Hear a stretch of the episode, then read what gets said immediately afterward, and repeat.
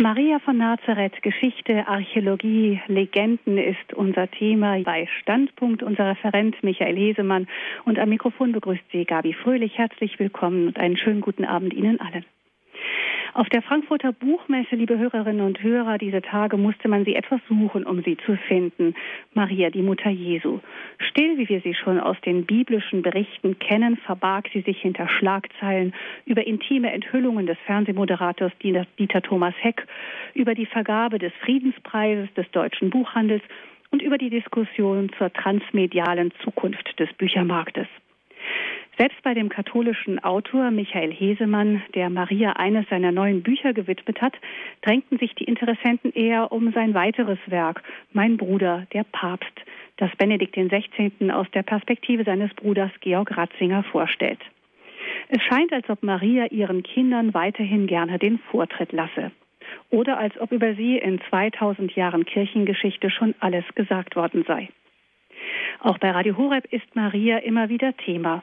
Ihre theologische und spirituelle Bedeutung, ihre Mütterlichkeit und Fürsprache, die Marienfrömmigkeit von Päpsten, Heiligen und so weiter und so fort. In dieser Sendung versuchen wir nun mal einen ganz anderen Zugang. Michael Hesemann hat mit seinem aktuellen Buch Maria von Nazareth, Geschichte, Archäologie, Legenden eine Biografie der Mutter Jesu versucht, zusammengetragen aus zahllosen Fragmenten christlicher Literatur sowie aus Spuren in Stein und Tradition. Und ich glaube, sowohl gestandene Marienverehrer als auch Kritiker der katholischen Marienfrömmigkeit werden erstaunt sein, was er da alles zutage gefördert hat. So begrüße ich in seiner Heimatstadt Düsseldorf den Gast der heutigen Sendung, Michael Hesemann. Guten Abend, Herr Hesemann. Ja, grüß Gott und guten Abend, äh, Frau Fröhlich und liebe Zuhörer von Radio Horeb. Herr Hesemann, Sie sind Jahrgang 1964 und arbeiten als Historiker, Journalist und Schriftsteller.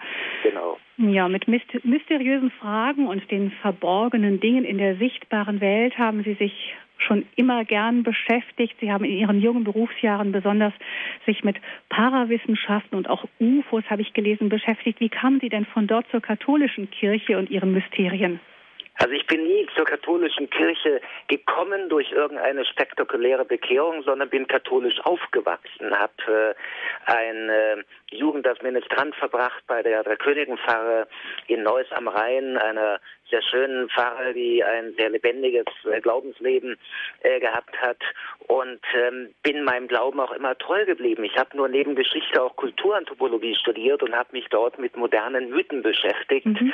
Und ähm, insofern kam ähm, natürlich das Thema ähm, unbekannte Flugobjekte, die Frage, gibt es Außerirdische, um die ein moderner Mythos entstand. Ähm, es war einfach eine akademische Beschäftigung, die im Mittelpunkt stand und wo ich dann erstmal Faktenmaterial sammelte, um diesen modernen Mythos äh, zu dokumentieren. Aber mein äh, katholischer Glaube blieb mir auch im Studium erhalten und äh, blieb mir auch bis auf den heutigen Tag erhalten, wobei man natürlich im Leben irgendwann äh, die Entscheidung trifft, ob man nun also ich äh, ganz und gar äh, seinem Glauben äh, widmen will oder ob man einen, einen weltlichen Beruf für äh, ähm, äh, dem Vorrang gibt. Und ich habe da eine Entscheidung getroffen bei der Heiligjahrfeier äh, der Journalisten in Rom, äh, wo ich dann irgendwann gesagt habe, ich möchte ganz in den Dienst der Neuevangelisierung treten, die ja vom Papst Johannes Paul damals ähm, schon ausgerufen wurde als große Aufgabe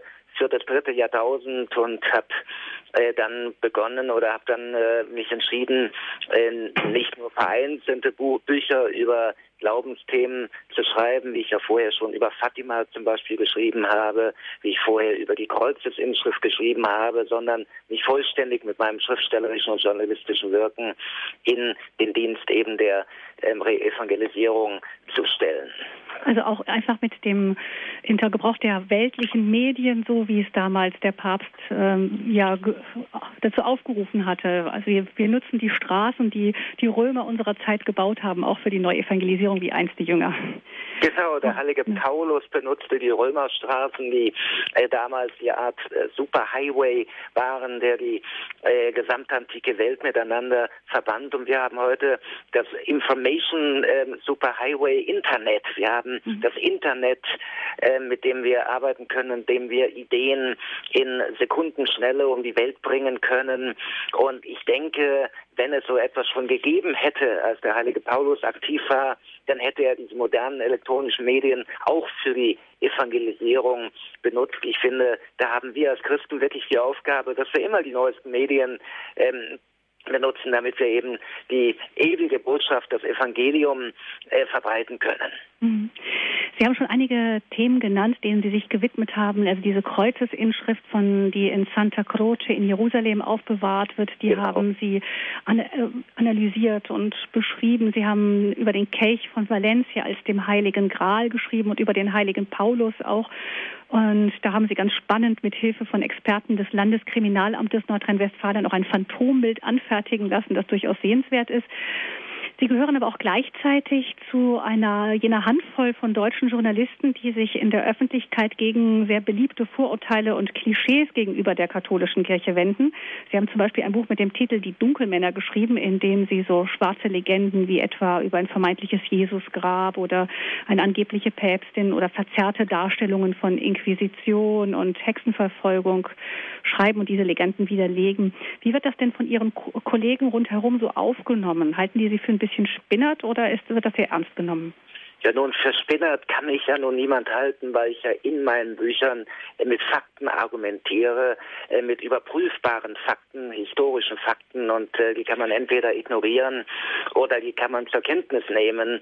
Und ähm, im Gegenteil, man muss sagen, äh, die Gegenseite, die die schwarzen Legenden aufbaut, die arbeitet ja mit Erfindungen, mit Erfindungen äh, wie der Päpstin Johanna, mit, äh, die ja nicht mehr als eine, eine mythische Gestalt ist oder mit Erfindungen äh, wie der Behauptung, Maria Magdalena äh, wäre schwanger gewesen vom Herrn und hätte eine Blutlinie begründet, also absurde und, und auch, auch äh, sehr ketzerische Gedanken. Und das sind äh, alles ähm, wirklich äh, Ideen, die äh, im Endeffekt im Unterbewusstsein der Menschen doch äh, das Vertrauen in die Kirche erschüttern, weil man dann denkt, die Kirche ist irgendwo ein Hort von Verschwörern, von Dunkelmännern. Und damit habe ich dann eben aufgeräumt, indem ich die Fakten diesen Verzerrungen gegenübergestellt habe. Auch die Behauptung, Papst Johannes Paul I. wäre ermordet worden. Nun, der Mann war, und das bestätigen Familienangehörige, enge Familienangehörige, das bestätigen seine Ärzte, schwer krank, als er Papst wurde.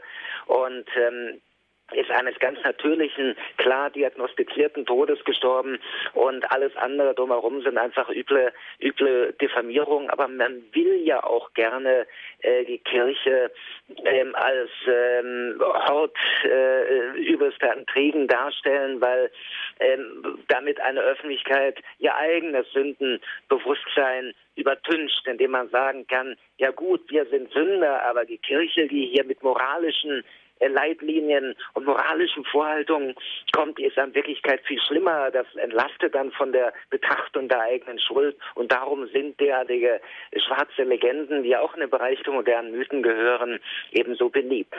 Mhm. Aber da kann man als Historiker, wenn man gründlich arbeitet, sauber arbeitet, mit aufräumen. Und darum, wie gesagt, wenn man Fakten äh, präsentiert, kann man nicht als Spinner dargestellt werden. Ich habe ja auch im, im Fall der Falschdarstellung von Pius XII. unter anderem durch Rolf Hochhuth und auch durch eine Reihe populärer Sachbücher wie John Cornwell einfach durch Dokumente, die ich im Vatikanischen Geheimarchiv entdeckt habe und veröffentlicht habe, eben auch diese schwarze Legende, ihm, ihm äh, wäre das Schicksal der verfolgten Juden vollkommen gleichgültig gewesen, damit aufgeräumt und dargestellt, wie er auf einzigartige Art und Weise ähm, gewirkt hat, um eben den Verfolgten zu helfen und, und über 850.000 Juden gerettet hat und ähm, ein ganzes Netzwerk in Europa aufgebaut hat, um Juden in Sicherheit zu bringen. Also das sind nur Beispiele dafür, wie die mhm. historischen Fakten, die in Archiven dokumentiert sind, diese schwarzen Legenden sehr schnell widerlegen. Hm. Diesen Spürsinn haben Sie auch gut bei Ihrem Buch jetzt über Maria gebrauchen können. Sie haben zuerst auch mal schon eine Biografie über Jesus von Nazareth geschrieben und auch diesmal so ähm, manche abenteuerlichen bibelwissenschaftlichen Thesen auch da schon widerlegt. Und jetzt ähm, sind Sie diesem Leben der Mutter Gottes noch auch nochmal mit dieser, mit, mit, diesem fast detektivischen Ansatz dann nochmal da herangetreten. Ähm, ich, möchte, ich möchte den Begriff Biografie bei Jesus von Nazareth etwas relativieren. Also ja. eine Biografie, ähm, die den Titel wirklich verdient hat, hat äh, ähm, der Heilige Vater äh, geschrieben, aber was ich gemacht habe, war etwas anderes. Das war eine archäologische Spurensuche mit der Frage, wie glaubwürdig sind die Quellen, die wir haben mhm. über das Leben des Herrn. Wir haben die vier Evangelien und die große Frage, sind die vier Evangelien glaubwürdige historische Quellen oder Glaubenszeugnisse, in denen viel wiedergespiegelt wird von dem, was ähm, die Menschen im ersten und zweiten Jahrhundert äh, sich vorgestellt haben unter dem Herrn, aber wo eben äh, der historische ähm, Gehalt äh, eher geringer ist. Das sind die beiden äh, Hauptthesen, die aufgestellt werden. Letztere These eben von den Vertretern der sogenannten historisch-kritischen Exegese, der Bultmann-Schule, mhm. die aus dem Protestantismus kommt, aber auch im äh, katholischen ähm, akademischen Umfeld, in der katholischen Exegese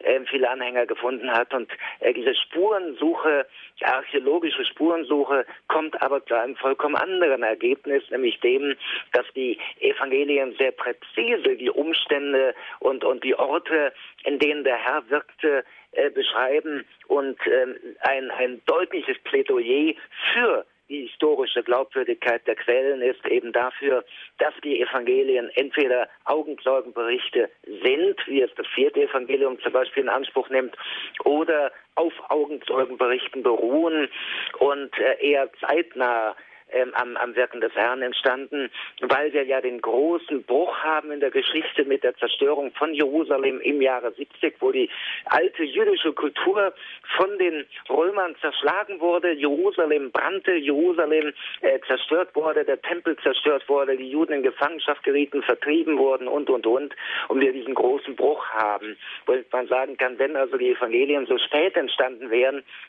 dann, dann äh, hätte man äh, nie so präzise über diese jüdische Kultur des ersten Jahrhunderts, über das Leben äh, in Judäa zur Zeit des Herrn. Zur Zeit des äh, Tempels auch, ne? ja, weil der der Verlust des Tempels natürlich auch viel umgestürzt hat im jüdischen Leben. Genau, genau, genau. Ähm, Sie sind auf der Spurensuche viel unterwegs gewesen im Heiligen Land, auch zwischen ähm, Israel, Palästinensergebieten, ähm, Ägypten und haben dort auch ähm, sind auch den Spuren der Mutter Jesu gefolgt, die sie eben jetzt unter anderem dann in ihr Buch ähm, über Maria eingearbeitet genau. haben. Es ist ja nun so, dass wir in den von der Kirche beglaubigten Texten, also den Evangelien, gar nicht so viel über Maria finden. Wo sind Sie denn außer in der Archäologie noch fündig geworden? Was für Quellen haben Sie benutzt? Nun, erstmal, wir finden schon eine Reihe von Hinweisen, äh, die uns auf eine richtige Spur bringen, was Maria betrifft. Wir finden zum Beispiel äh, in den Paulusbriefen die klare Formulierung, der Herr wäre auch vom Blute her ähm, äh, aus dem Geschlechte Davids. Und da ähm, wir ja wissen, dass äh, äh der Herr äh, jungfräulich äh, durch von einer Jungfrau geboren wurde, von Maria eben, muss Maria auch aus der Familie der Davididen, das bedeutet der alten äh, Königsfamilie Israels stammen. Dann erfahren wir im Lukas-Evangelium, sie hatte einen Verwandten, einen Priester mit dem Namen Zacharias und äh, seine Frau äh, Elisabeth, das waren Verwandte. Nun, Priester stammten alle von Aaron ab, ähm, äh, entstammten dem Stamme Levi und ähm, die Priesterfamilien und die königliche Familie, das waren die beiden Grundpfeiler äh, des alten Israel. Und es gab damals eine Bewegung im Judentum, die Essener, die erwarteten zwei verschiedene messianische Figuren, einen Hohepriester Messias aus dem Hause Aaron und einen königlichen Messias aus dem Hause David. Und also zwei verschiedene Persönlichkeiten und ähm, konnten sich nicht vorstellen, was wir bei Maria de facto haben, dass eben in ihrer Blutlinie, ähm, in ihr selber diese beiden Familien vereint sind. Dann lesen wir etwas weiteres. Ähm, wir finden die beiden Stammbäume bei Lukas und Matthäus, wo jeder Kritiker, jeder Bibelkritiker sofort verweist und sagt, schaut mal, da merkt man doch die Evangelien, da, da haben sich äh, die Evangelisten allerhand ausgedacht. Die Evangelien sind historisch unzuverlässig, weil wenn äh, zwei völlig verschiedene Stammbäume des Herrn angegeben werden, dann, dann können ja beide nicht stimmen. Und ähm, das ist aber eine oberflächliche Betrachtung, denn wenn man die Stammbäume genau liest, dann findet man heraus, nur im Matthäusevangelium ist es ein biologischer Stammbaum, da steht der und der zeugt den und den, äh, bis dann eben Josef gezeugt wird, der Adoptivvater des Herrn. Und ähm, den also adoptiert hat. Und Adoption bedeutete auch im alten Israel ein Annehmen an so eine Stadt, hatte die gleiche Bedeutung wie eine physische ähm, äh, Vaterschaft, was den juristischen Anspruch ähm, und die Abstammung und, und ähm, das Erbe betrifft. Mhm. Und dann finden wir im Lukas-Evangelium einen seltsamen Stammbaum, äh, wo am Ende ein, ein, anderer Vater von Josef, nämlich ein Eli, angegeben wird, aber wo eben diese biologische Komponente fehlt, wo einfach die Namen aufeinander folgen. Nun, Eli oder Eliachim, Eli ist ja nur eine Kurzform, ähm, äh, Eliachim war der Name äh, nach der ältesten Überlieferung des Vaters der heiligen Jungfrau Maria, Joachim. Joachim und Anna waren ihre Eltern. Und das ist natürlich nun ganz merkwürdig, wenn der Vater Mariens auf einmal genannt wird als der Vater von Josef. Die beiden können ja keine Geschwister gewesen sein, dann äh, wären sie nie miteinander verlobt worden. Und da kann man fragen, was hat das zu bedeuten? Nun, es gibt eine einfache Antwort darauf. Maria muss die einzige Tochter ihrer Eltern gewesen sein. Nur dann galt eine Regel im Judentum, die Regel der Erbtochter. Ähm, wenn eine einzige Tochter nur hinterlassen wird, dann war die Tochter als Frau äh, nicht voll erbberechtigt, sondern nur erbberechtigt, wenn sie verlobt, verheiratet äh, wird und der Mann dann pro forma vom Vater adoptiert wird und der Mann dann als Erbe eingesetzt wird vom Vater. Und genau das erklärt, warum wir zwei verschiedene Stammbäume haben. Im Lukas-Evangelium, was generell die Geburtsgeschichte des Herrn aus marianischer Perspektive schildert, äh, wird eben der biologische Stammbaum Mariens und dann eben die Adoption ähm, des heiligen Josef äh, beschrieben. Und im Matthäus-Evangelium finden wir den biologischen Stammbaum des Josef und den juristischen Stammbaum des Herrn. Und darum besteht kein Widerspruch zwischen den beiden. Dann aber kommt ein weiterer mhm. Schritt, dann muss Maria Eigentum gehabt haben und dann ergibt die Geschichte von Bethlehem einen Sinn. Warum musste die heilige Familie oben von Galiläa, von Nazareth runter nach Bethlehem, wo Maria hochschwanger war? Um Warum? sich in diese Steuerlisten einzutragen, nicht? Genau. Da können genau. wir vielleicht gleich noch darauf kommen, wenn wir zu, äh, auf die Geburt Mariens kommen und einfach so mal ein bisschen an ihrer Lebensgeschichte entlang gehen. Aber Sie sehen schon, liebe Hörerinnen und Hörer, dass das so unglaublich viele spannende Details gibt, die man so zusammentragen kann. Und Herr Hesemann, Sie haben dadurch sicher auch noch mal so ein bisschen diese, diese kritische Bibelexegese sich vorgeknöpft, die, die gerne, ja, es ist ja seit Jahrzehnten schon relativ üblich, dass man auch alles Mögliche in Frage zieht. Das müssen Wissenschaftler vielleicht auch tun. Sie können sich vielleicht nicht hinstellen und den Gegenbeweis liefern dadurch, dass Sie sehen, es ist möglich, dass doch alles stimmt. Aber Sie sagen, es ist gar nicht so unmöglich. Warum sollte es nicht doch einfach stimmen? Ich sage, vor einem jüdischen Hintergrund ist alles plausibel. Aber hm. nehmen wir auch mal eben Bethlehem. Gerade Bethlehem wird ja immer von der kritischen, historisch-kritischen Exegese angeführt. Ja, da hat ähm, Matthäus sich etwas ausgedacht, damit, damit er dem dort geboren die wurde, unterschiebt. Hm. Also auf gut Deutsch, was wären die Evangelien?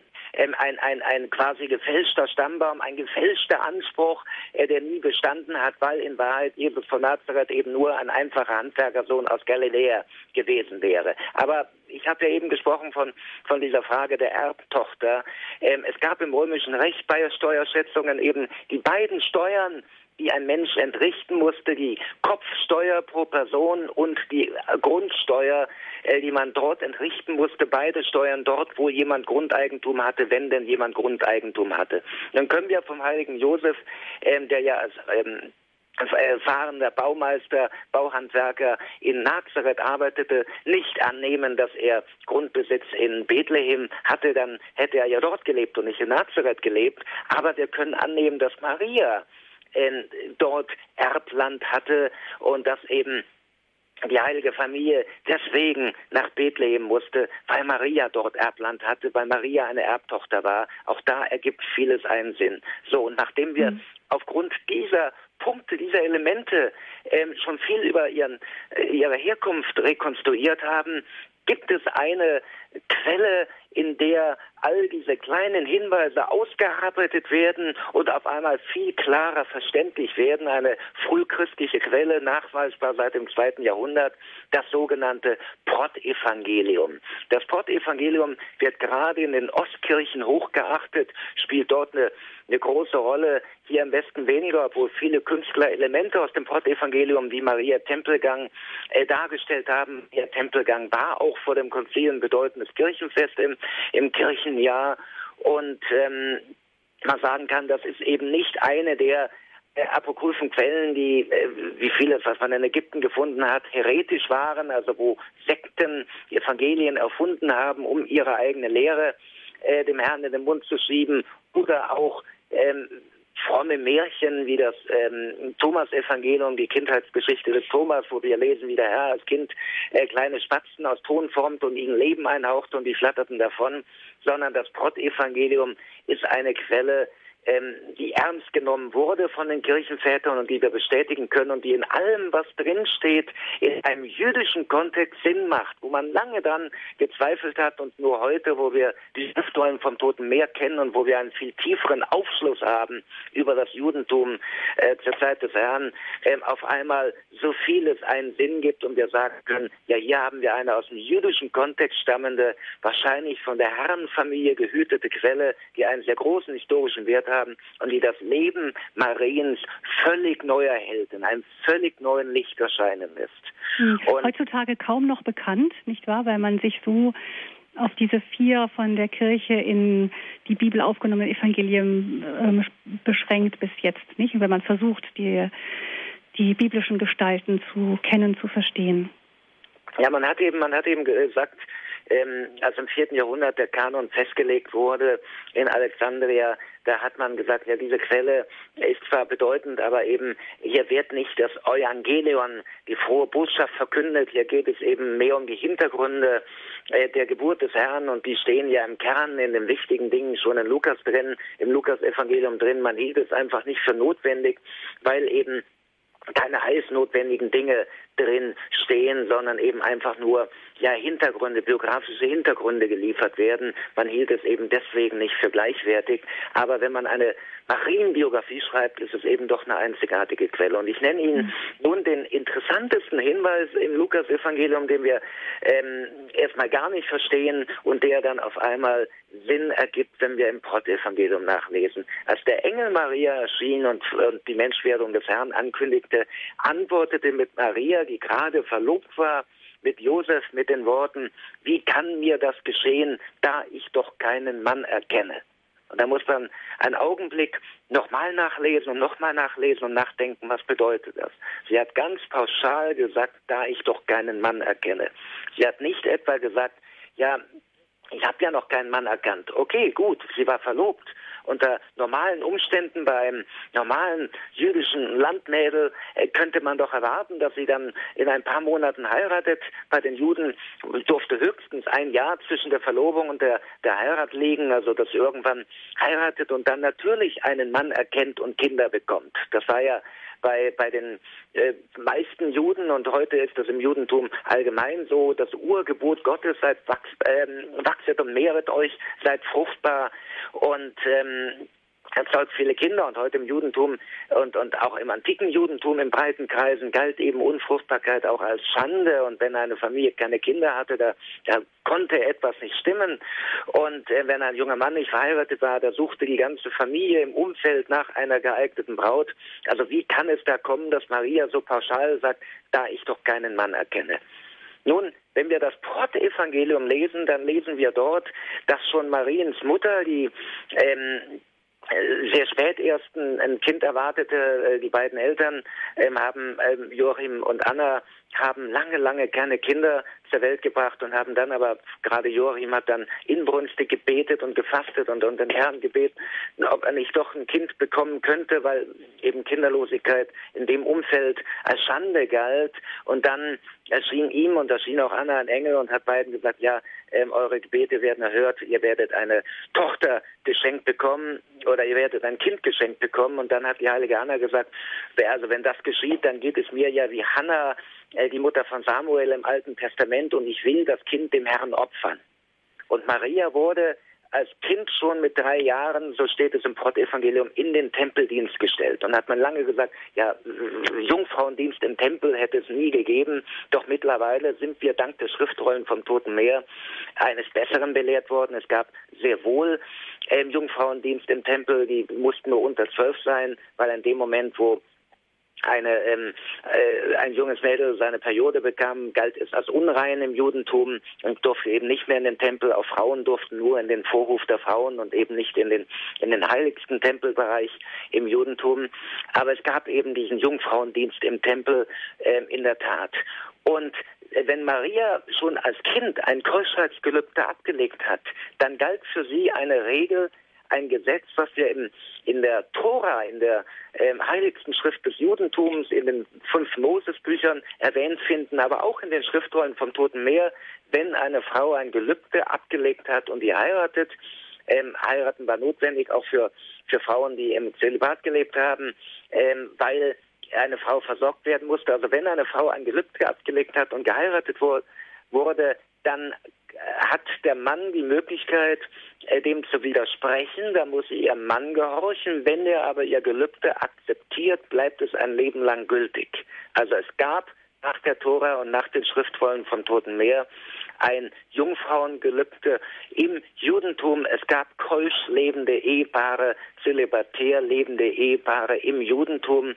Und alle Quellen, die wir über die Essener haben, also diese strenggläubige Bewegung, im Judentum des ersten Jahrhunderts, äh, deren Schriften am Ufer des Toten Meeres entdeckt wurden. Alle Schriften, die wir von antiken Autoren, auch Plinius über die Essener haben, deuten darauf hin, da lebten in der Tat auch Ehepaare zölibatär. Und wenn Maria ein Keuschheitsgelübde abgelegt hat, wie es das Portevangelium behauptet, dann macht natürlich Ihre Antwort einen Sinn. Wie kann das mit mir geschehen, da ich doch ganz pauschal keinen Mann erkenne und nie erkennen werde? Dann war Maria in der Tat, wie es auch das zweite Mariendogma verkündet, Jungfrau vor, während und nach der Geburt, die immerwährende heilige Jungfrau. Jetzt sind wir schon mitten im Thema und ich denke, Herr Hesemann, wir bleiben einfach mal dabei. Und ähm, da wäre jetzt meine Frage, ähm, die, es ist ja so, dass die christliche Jungfräulichkeit doch ähm, ihren Sinn ganz stark aus dieser Beziehung zu dem Gottes- und Menschensohn Jesus Christus zieht. Also das ist der tiefste Sinn der christlichen Jungfräulichkeit. Und äh, da fragt man sich natürlich, wie war das denn in der Zeit bevor Jesus Christus geboren wurde. Was, was war das dann für ein Antrieb für ein junges Mädchen im Judentum, solch ein Keuschheitsgelübde abzulegen? Nun, es galt einfach als ähm, Gott geweiht sein. Im Judentum gab es eine Reihe von Gelübden, die entweder lebenslang oder auch für einen bestimmten Zeitraum geleistet wurde. Da hat man sein Leben Gott geweiht. Genauso steht auch in der Tora, der Erstgeborene muss Gott geweiht werden und dann wird er erst im Tempel freigekauft unter normalen Umständen. Er wird von den Eltern im Tempel freigekauft, damit er dann sein eigenes Leben ähm, leben kann. Und darum, dass man sein Leben völlig Gott weiht, ähm, das war auch im Judentum eine Möglichkeit. Und daher hat ja auch das Christentum überhaupt diese Vorstellung übernommen. Es ist ja nicht irgendwann, es wird ja auch in der Debatte um den Priesterzölibat wird gerne behauptet, ja, das war eine Erfindung aus dem Mittelalter. Ja, wer so argumentiert, hat einfach von Geschichte, von Kirchengeschichte keine Ahnung, denn ähm, schon der heilige Paulus und äh, schon der Herr selber ähm, haben den Zölibat als Ideal gelehrt und wir wissen von, äh, von vielen großen Persönlichkeiten der frühen Kirche, ähm, dass sie eben den Zölibat als Ideal gelehrt haben, nur natürlich in der frühen, äh, frühen Christenheit, wo man äh, natürlich stark expandierte und Menschen bekehrte, konnte man ihn noch nicht äh, zur Regel machen. Da galt dann, was heute noch in der Ostkirche galt, wenn jemand verheiratet war, bevor er die Priesterweihe empfing, dann konnte er verheiratet bleiben, weil in der antiken Welt eine Trennung undenkbar war. Wenn eine Frau eine Witwe war oder verstoßen war, dann war sie der Verelendung preisgegeben. Es gab ja keine Möglichkeit in der Antike, äh, dass Frauen selbstständig lebten, selbstständig arbeiteten, selbstständig Geld verdienten. Und ähm, insofern gab es dann nur noch die Möglichkeit, dass man eventuell äh, Golf leben könnte oder dass man eben versucht, in ein ähm, Leben in, in, in äh, einem hohen Grad von Enthaltsamkeit zu leben. Aber es gab eben diese Regel, nur wer dann ähm, nach also wer zum Priester geweiht war und, und unverheiratet zum Priester geweiht wurde, der durfte und der darf auch in den Ostkirchen heute ähm, nicht mehr heiraten. Das war von Anfang an der Fall und wir haben ein Beispiel bei den Jüngern, bei den zwölf Aposteln des Herrn, Elf von ihnen waren verheiratet und haben, sind natürlich verheiratet geblieben, aber der zwölfte Johannes war offenbar noch so jung, dass er unverheiratet war und blieb ein Leben lang ähm, enthaltsam, lebte ein Leben lang im Zölibat und das war ein Ideal. Genau Paulus war auch unverheiratet und blieb, äh, blieb es sein Leben lang. Das war ein Ideal, das von der frühesten Kirche gelehrt wurde und ähm, dass man schon auch dem Priesterkandidaten nahegelegt hat, was nur nicht immer eingehalten wurde. Also keine Erfindung aus dem Mittelalter. Also auch aus dem Judentum durchaus da ähm, Im Judentum übernommen ja. wurde, aber daraus ja. weiterentwickelt wurde, könnte man so sagen. Ja. Kommen wir nochmal zur Person Mariens, wo sie herstammte. Sie haben jetzt schon einige Facetten, Details gesagt. Sie war wohl eine Erbtochter, hatte vermutlich Erbland in, bei, in oder bei Bethlehem. Ähm, man hat ja so die einer davidischen Familie, äh, weil darauf deuten ja auch die Evangelien hin. Der Herr entstammt dem Hause Davids nicht nur, weil er von Josef adoptiert wurde, sondern auch mit vom Fleische her, wie der heilige Paulus mhm. schreibt, also auch ähm, äh, direkt genetisch. Ähm, und das kann ja nur bedeuten über Maria. Maria. Mhm. Und ähm, insofern war Maria eine Davididin und nach dem Prottevangelium war ihr Vater Joachim eben ein Davidide, ihre Mutter Anna wiederum stammte aus der äh, Levitenfamilie, also aus der Priesterfamilie, war eine Aaronitin und der Vater war Viehzüchter und die Davididen haben ja auch ihr Land gehabt, schon von äh, seit tausend Jahren vorher ähm, im Raum Bethlehem. Und darum können wir davon ausgehen, er hat in der Tat, wenn er Viehzüchter war, eine Viehherde bei Bethlehem gehabt. Und er hatte in Jerusalem ein Haus in der Nähe von dem Viehmarkt, ähm, wo die äh, Opfertiere für den Tempel angeboten wurden. Und äh, in der Tat wird heute noch in Jerusalem die St. Anna Kirche äh, neben dem Schafteich, wo der alte Viehmarkt, der Schafmarkt war, äh, verehrt als Geburtshaus von Maria Mhm. Und ähm, man kann dort hinuntersteigen in eine Krypta und da heißt es dann, dort wurde die heilige Jungfrau ähm, aus der heiligen Anna geboren und ähm, hat ihre ganze Jugend im Schatten des Tempels verbracht. Und wir haben etwas hochinteressantes, hochrelevantes, wenn wir ähm, die Rolle Mariens betrachten. Maria wurde, wenn wir den Angaben auch des Pottevangeliums und unserer Berechnung, ähm, wann der Herr geboren wurde, zurückrechnet. Maria wurde im selben ähm, Jahr gezeugt, in dem König Herodes den Tempelneubau verkündet hat. Und das ist hochrelevant, weil nach alten jüdischen Glauben, wenn der dritte Tempel gebaut wird, kommt der Messias. Ähm, das ist eine alte jüdische ähm, Prophezeiung, die nun natürlich von den Juden heute so interpretiert wird, ja, der herodianische Tempel wäre ja nur der renovierte zweite Tempel. Es gab den salomonischen Tempel, den König mhm. Salomon gebaut hat. Der wurde von den Babyloniern zerstört.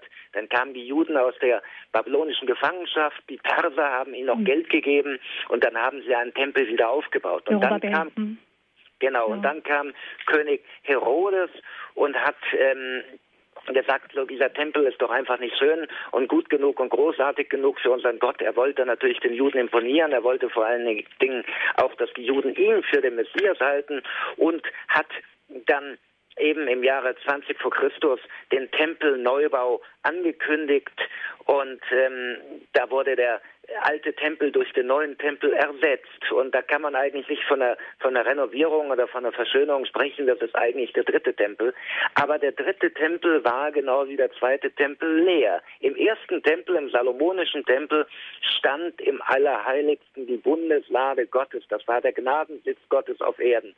Aber die Bundeslade ist irgendwann verschwunden, entweder gestohlen worden oder versteckt worden. Niemand wusste mehr, wo sie war. Heute weiß noch niemand, wo die Bundeslade steckt. Die Äthiopier behaupten, sie mhm. hätten sie, aber es ist unbewiesen.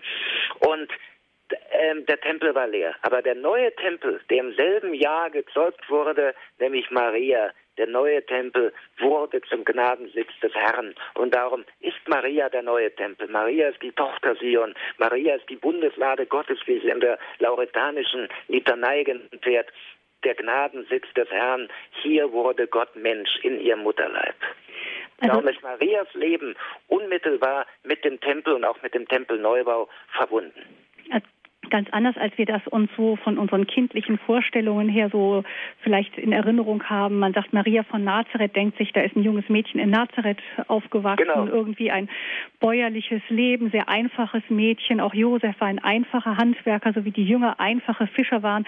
Man versucht ja vielleicht auch gerne, hält man das so ein bisschen als Gegenpol, die einfachen Menschen, äh, die Gott empfangen, im Gegensatz zu den Reichen, den Pharisäern, die so viel Besitzstandwahrung entweder auf, auf materielle materieller oder auf geistiger Ebene haben, dass sie nicht mehr offen sind für das äh, wirkliche Offenbarwerden werden Gottes. Aber die Bibel und auch die Quellen drumherum, die Archäologie zeichnen da ein anderes Bild. Maria und Josef kamen aus ganz alten Familien, waren durchaus gebildete Menschen, auch wenn sie dann genau. später ein einfaches Leben führten in Nazareth ein einfaches Leben führen ist ja kein Widerspruch. Wir mhm. haben ja, also ich, ich kenne zum Beispiel einen, einen Jesuitenpater, der aus der alten deutschen Kaiserfamilie stammte und heute in einem kleinen, schmalen Zimmer in, in, in Rom, in der römischen Kurie lebt. Äh, also ein, und ein hochgebildeter Mann aus einer hochbedeutenden Familie ist. Ein einfaches Leben haben die beiden natürlich geführt, Maria und Josef. Aber umgekehrt, die Menschwerdung Gottes, also es wurden ja schon die, die großen Propheten von Gott auf ihre Aufgabe vorbereitet. Natürlich bei der Menschwerdung Gottes war eine Mutter notwendig, die äh, dem, dem Jesuskind auch viel vermitteln konnte und, und, und ihm gerade auch an an geistigen Dingen viel vermitteln konnte. Wir haben ja auch, wenn wir von einfachen Menschen reden, wir, äh, nehmen wir die Familie des Heiligen Vaters zum Beispiel.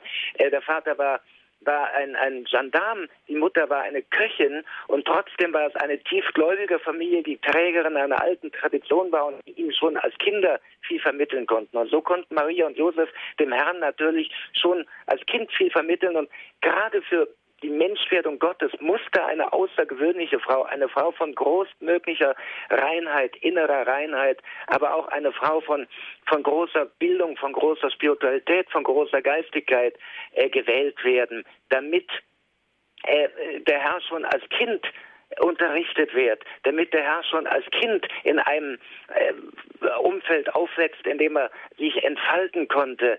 Und äh, Maria ist die Tochter Sion. In Maria kulminiert das gesamte, die gesamte Geistigkeit des alten Bundes, das heilige alte Israel. Und aus diesem alten Bund, aus Maria, aus dieser Tochter Sion, wird äh, der Herr geboren.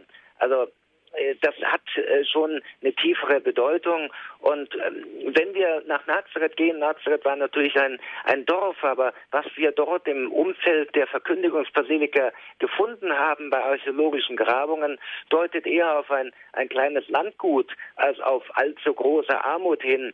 Und ähm, Genauso ist natürlich äh, die Vorstellung fragwürdig. Ähm, Petrus zum Beispiel wäre nur ein armer Fischer gewesen.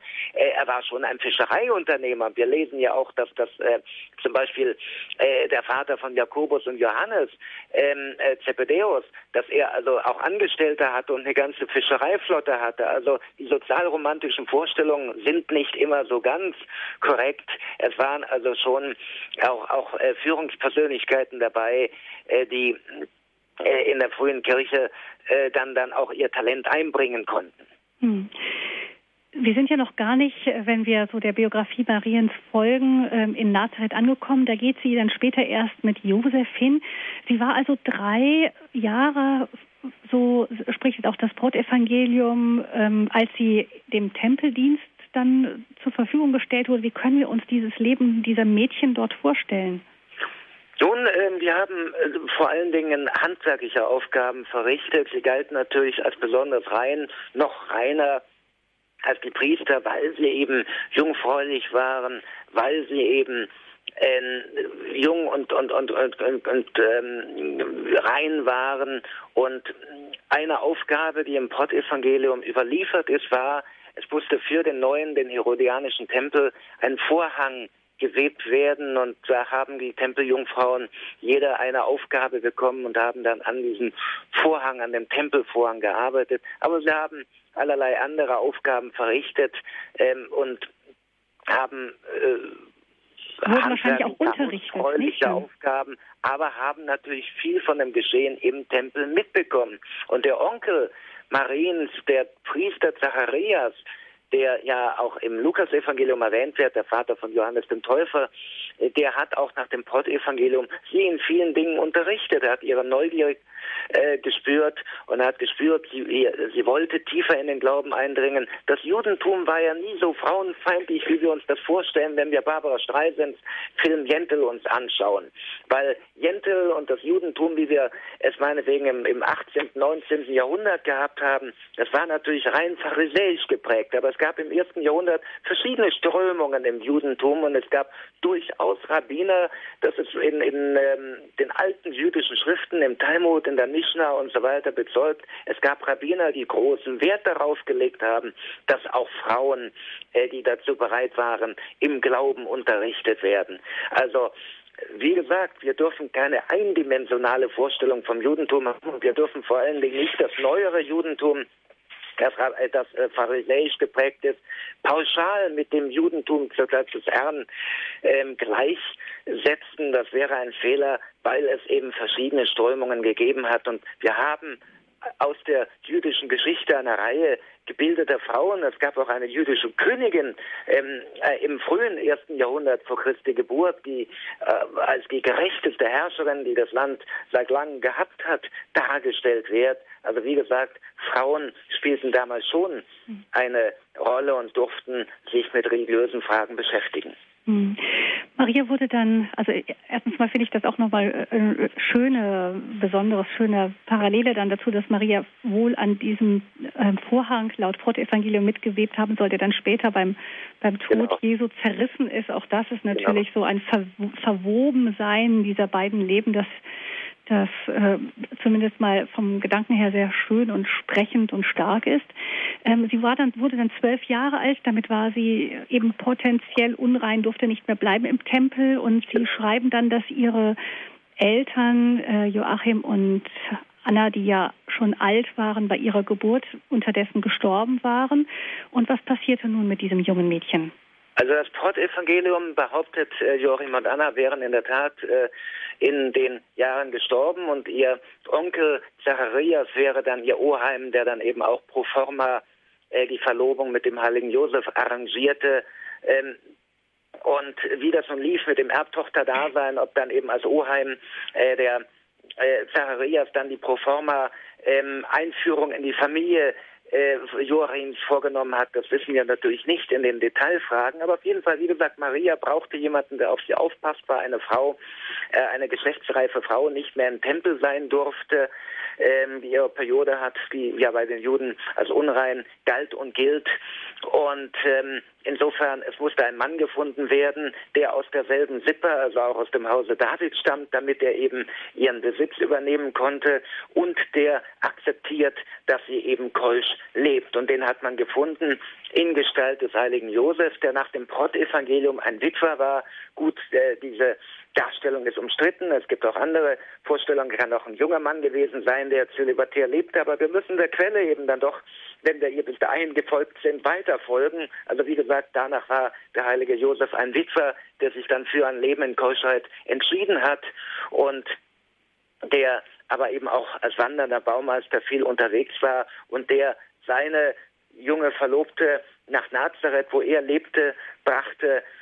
Nazareth ist nun selber auch ein interessanter Ort, allein schon der Name Nazar, Spross, ähm, deutet darauf hin, dass dort ähm, die Familie, die mit diesem Begriff äh, Netzer in Verbindung gebracht wird, Spross, ähm, Netzer oder Nazar, dass diese Familie, die dort lebte, Davididen waren, dass unter den makkabäischen Königen äh, die Davididen als konkurrierende Herrscherfamilie, als traditionelle Herrscherfamilie gerade im Norden angesiedelt wurde und ähm, oder vielleicht im Norden verbannt wurde nach Galiläa, was damals neu erobert wurde, um eben im politischen Jerusalem keine große Rolle zu spielen und zum Teil auch wirklich dorthin ging. Also auf jeden Fall, es gibt viele Hinweise darauf, dass in Nazareth äh, viele Mitglieder dieses Davididen-Clans gelebt haben. Zum Beispiel haben wir noch im zweiten und dritten Jahrhundert römische Quellen, die beschreiben, wie Mitglieder der Herrenfamilie, also Verwandte des Herrn, äh,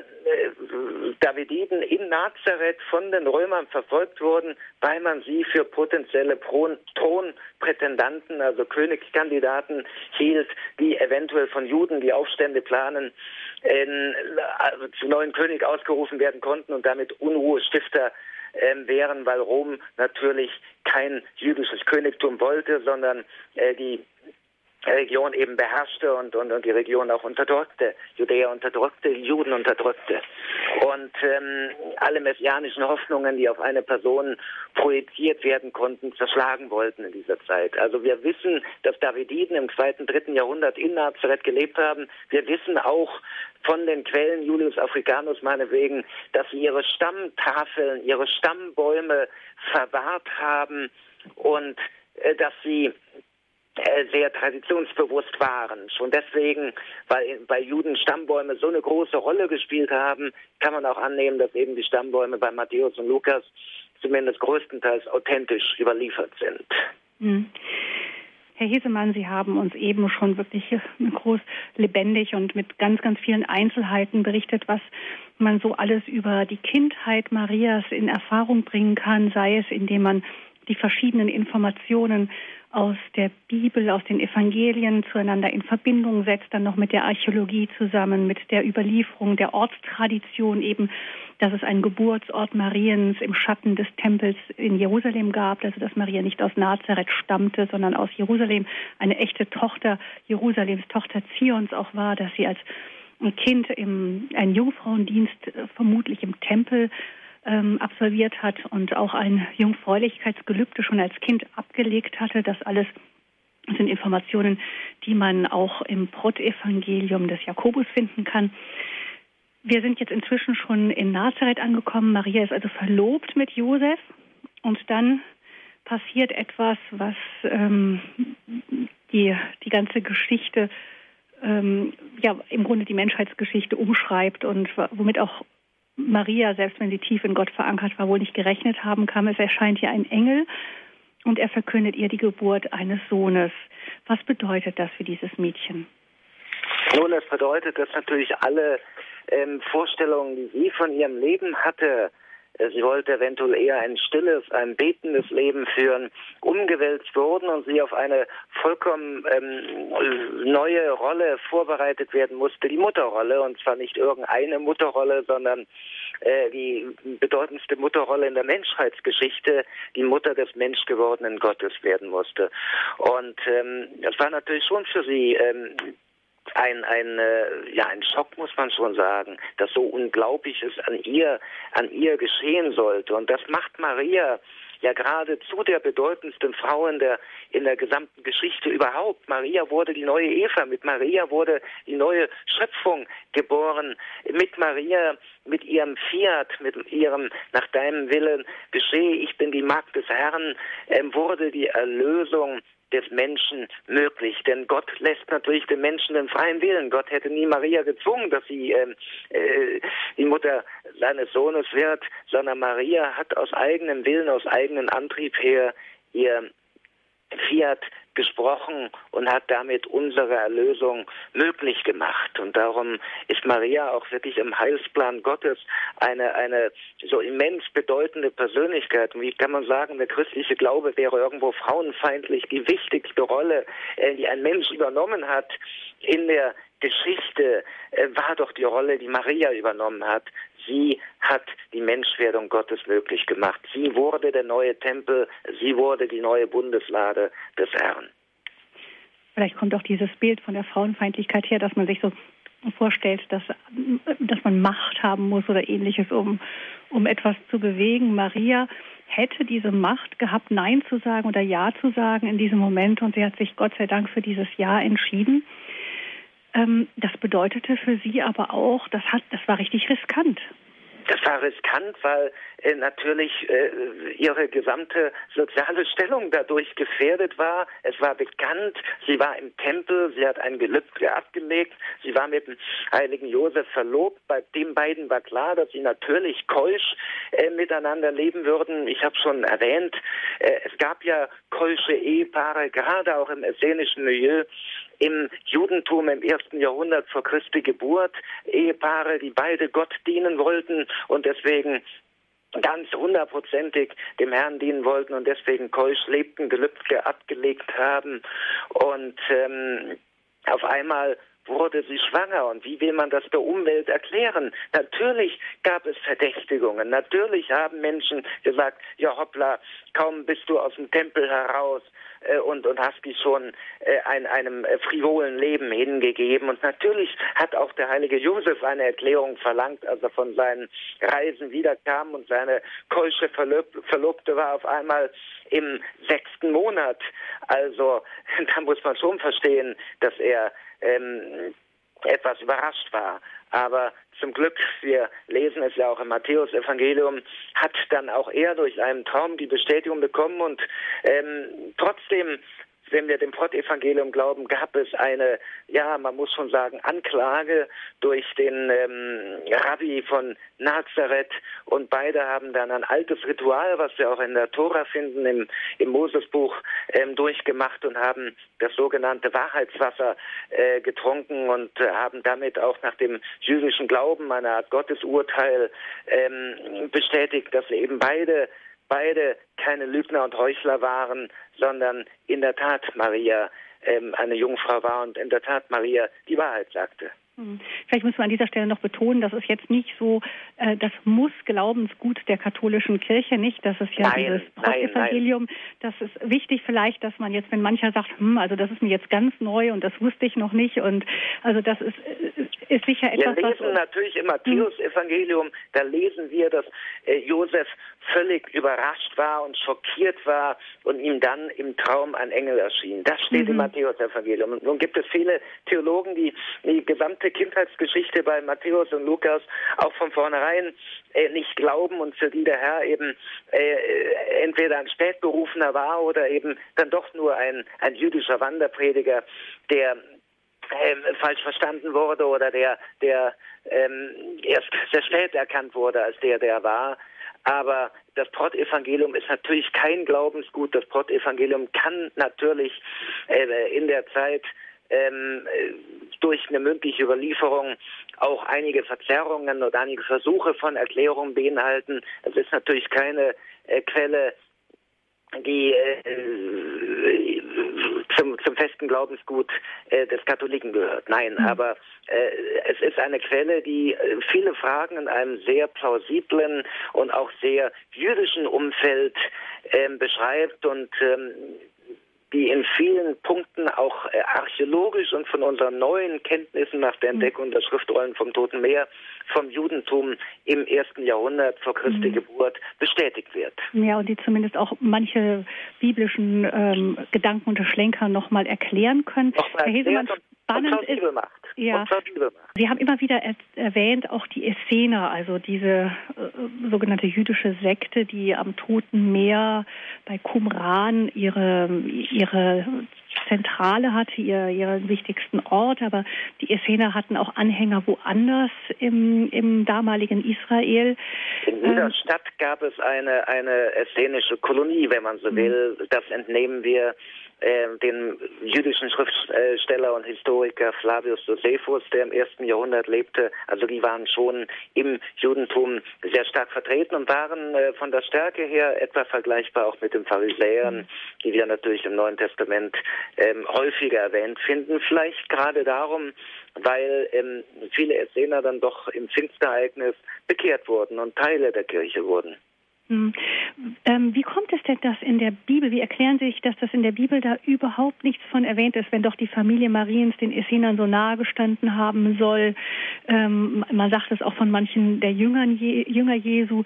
Jesus selber hat ja wohl offenbar keinen ganz direkten Kontakt gepflegt. Es wird auch in den Evangelien gar nichts, gar nichts darüber gesagt. Nun, ähm, sie hatte sich selber ja nicht ähm, Essener genannt, äh, das war ein Name, der ihnen von außen gegeben wurde, sondern einfach haben sich die Gerechten oder die Frommen genannt. Und äh, von frommen Männern und gerechten Männern äh, lesen wir allerhand im Neuen Testament. Das heißt auch vom, vom heiligen Josef, dass er ein Gerechter war. Und ähm, insofern besteht sehr wohl die Möglichkeit, dass wir eben Hinweise auf Essener im Neuen Testament haben und die nur eben nicht ähm, verstanden haben, weil eben dieser externe Begriff äh, nicht verwendet wurde, sondern ein interner Begriff. Aber äh, dass die Essener im ersten Jahrhundert eine wichtige Rolle gespielt haben, da besteht kein, kein Zweifel. Auch in Jerusalem haben sie ein ganzes Stadtviertel äh, gehabt nach den Angaben von Flavius Josephus, also der, der wichtigsten äh, jüdischen Quelle, die wir über diese Zeit haben. König Herodes hat ihnen ein eigenes Stadtviertel in Jerusalem äh, eingeräumt und das wurde archäologisch bestätigt. Ähm, nach Angaben von Flavius Josephus haben die Essener er hat das Essener Viertel im Südwesten von Jerusalem gelegen, wo es auch ein Essener Tor äh, gegeben haben soll. Und äh, es wurde ein Tor entdeckt, äh, das unter Herodes erst in die Stadtmauer hineingeschlagen wurde, was auf den heutigen Sionsberg führt. Und daneben war eine große Mikwe, ein jüdisches Reinigungsbad. Und normalerweise waren vor Stadttoren keine Reinigungsbäder, nur wenn man den Tempel betritt. Aber die Essener, bei denen waren ihre Stadtviertel, wo eben keusch gelebt wurde. Es waren heilige Orte, es waren Klöster und eine Mikwe vor einem Tor. Das kann nur bedeuten, dort haben Essener gelebt, zumal diese Mikwe auch noch identisch ist vom Bau her mit denen, die man in Qumran, also bei dem berühmten Wüstenkloster der Essener am Toten Meer gefunden hat. Also da spricht viel dafür. Interessanterweise war gerade der Sionsberg auch die Geburtsstätte der Christenheit. Der Abendmahlsaal liegt der Überlieferung nach dort und auf dem Sion lag dann auch nach der Zerstörung von Jerusalem, als die Urgemeinde äh, in die zerstörte Stadt äh, zurückkehrte, lag dann auch eine äh, die, die früheste Kirche überhaupt, die nach der Zerstörung in Jerusalem gebaut mhm. wurde. Also da haben die Christen ähm, ihr Zentrum äh, auf dem Gebiet äh, des alten Essenerviertels gehabt ähm, offenbar, wie es scheint, schon seit dem letzten Abendmahl. Mhm. Ich denke, Herr Hesemann, dass wir an dieser Stelle, bevor wir dann weiter in dieses Leben in Nazareth ähm, hineinschauen, dass wir vorher noch mal eine, eine kurze Pause mit Musik machen, mal zum Luftholen für Sie und auch äh, um diese vielen Details noch für die Hörer, dass sie die dann noch mal drüber nachdenken können. Und dann gehen wir anschließend weiter, kommen zu dieser Schlüsselszene der Verkündigung.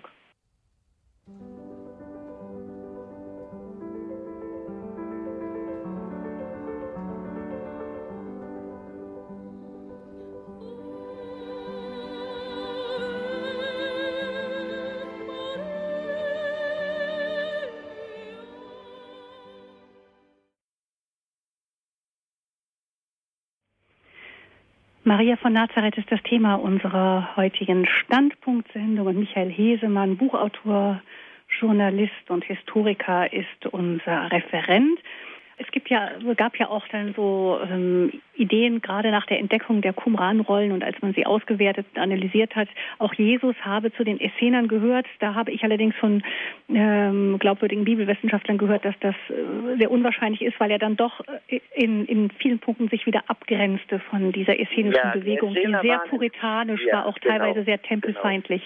Genau. genau. Nein, nein, der Herr ist seinen eigenen Weg gegangen und ähm, musste von allen Seiten anerkannt werden, Anerkennung finden, aber zwischen aufgewachsen in einem bestimmten Milieu, das auch der Messias erwartete, ähm, und ähm, diese Lehren vollständig vertreten und ein Anhänger oder ein, ein, ein äh, äh, Mitglied einer Sekte sein, das ist schon ein gewaltiger Unterschied. Äh, also insofern muss man sagen, Jesus selber war natürlich kein Essener, sondern hat, ähm, hat äh, seine Botschaft verkündet, die niemand vorweggenommen hat. Aber es äh, erwuchs in einem Milieu auf, das eben auch essenisch geprägt war. Und die Essener, die den Messias heftiger erwartet haben als die meisten anderen Juden, haben dann auch aufgrund äh, seiner Herkunft, aber auch aufgrund seiner Taten ähm, offenbar erkannt, dass er der war, auf den sie gewartet haben, auf jeden Fall ein Teil der Bewegung und hat sich offenbar dem Christentum angeschlossen, denn viele der Regeln, die wir in der Apostelgeschichte finden, sind äh, fast identisch mit den Regeln, äh, die wir in Qumran finden im, im essenischen Milieu. Also es gibt da schon eine starke äh, starke Überschneidung und eine nicht äh, zu übersehende Parallele. Genauso wie äh, wir zum Beispiel wissen, dass äh, das Geburtshaus Mariens, ähm, auch in unmittelbarer Nähe von, von einer essenischen Niederlassung liegt und auch der Ort, an dem der heilige Joachim Buße tat, der in der Tradition äh, überliefert wird, ähm, als Wadi Kelt in der Nähe von ähm, äh, in der Nähe von Jericho, also auf der Strecke zwischen Jerusalem und Jericho, da war auch eine essenische Eremitenkolonie. Also es gab schon eine Reihe von Berührungspunkten, die unbestreitbar sind. Mhm. Einer der entscheidendsten Punkte ist die Wahl des Abendmahlsaales, weil ähm, der Herr wollte ja das Paschafest äh, feiern, das jüdische Pessach. Und ähm, das wurde ja erst am Ostersamstag, wenn man so will, also das Passamal war dann am Freitag, das war der Rusttag vor dem Passafest, äh, gefeiert und es wurden die Passalämmer im Tempel geschlachtet, parallel, ähm, äh, als er am Kreuze starb. Um drei Laut Johannesevangelium. Mhm. Am Karfreitag nach dem Johannesevangelium.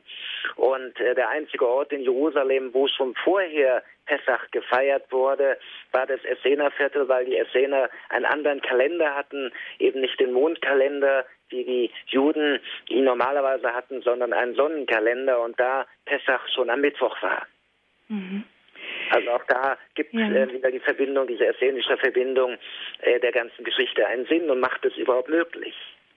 Wir sind jetzt, ähm, also noch äh, gehen wir zurück zu dem Punkt, wo wir die Marienbiografie verlassen haben und ähm, sind in Nazareth bei der Verkündigung. Sie haben dann schon gesagt, äh, Josef hatte dann eben auch im Traum diese Engelserscheinung, die ihm hieß, Maria zu sich zu nehmen und er gehorchte tat das. Das kennen wir alles aus den Evangelien. Dazwischen genau. war Maria noch ähm, bei ihrer Verwandten Elisabeth gewesen, genau. die Johannes erwartete, hat wohl dort auch gelernt, wie man äh, mit Schwangerschaftsgeburt und so weiter weiter umgeht, hat aber auch gleichzeitig wohl geholfen und war auch ein wenig ähm, weg aus Nazareth, wo man ihr wahrscheinlich dann, ähm, auch wenn der Schutz des Josef fehlte, der ja wegen seiner handwerklichen Tätigkeit viel unterwegs war, das, da hätte man ihr vielleicht auch sehr zugesetzt. Da kann es viele Gründe geben, warum sie da hinging nach Ein-Karem. Das ist ein, auch ein sehr sehenswerter Ort, Vorort von Jerusalem, ein altes arabisches Dorf, das heute ja. zum jüdischen Westjerusalem gehört.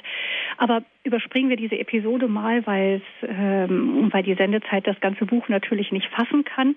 Ähm, Josef nimmt also Maria aufgrund dieses Traums zu sich und er muss dann ähm, nach Bethlehem reisen. Sie haben Beide eben, müssen nach Bethlehem reisen. Genau weil es eben um das Erbland Mariens mhm. geht. Genau. genau.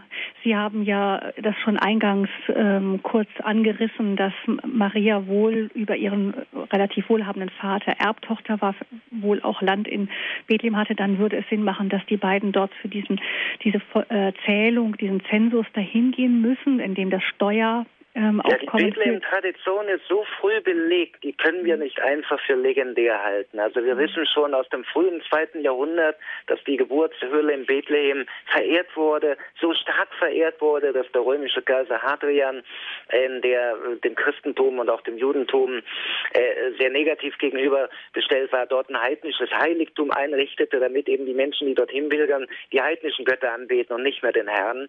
Ähm, also so stark war die Verehrung dort schon. Und es gibt so starke Lokaltraditionen, ähm, dass ich es für völlig falsch halten würde, wenn man Bethlehem ähm, für, für eine legendäre Hinzufügung Im hält. Nachhinein hinzugedichtet, weil eben der Messias aus Bethlehem kommen musste. Nicht?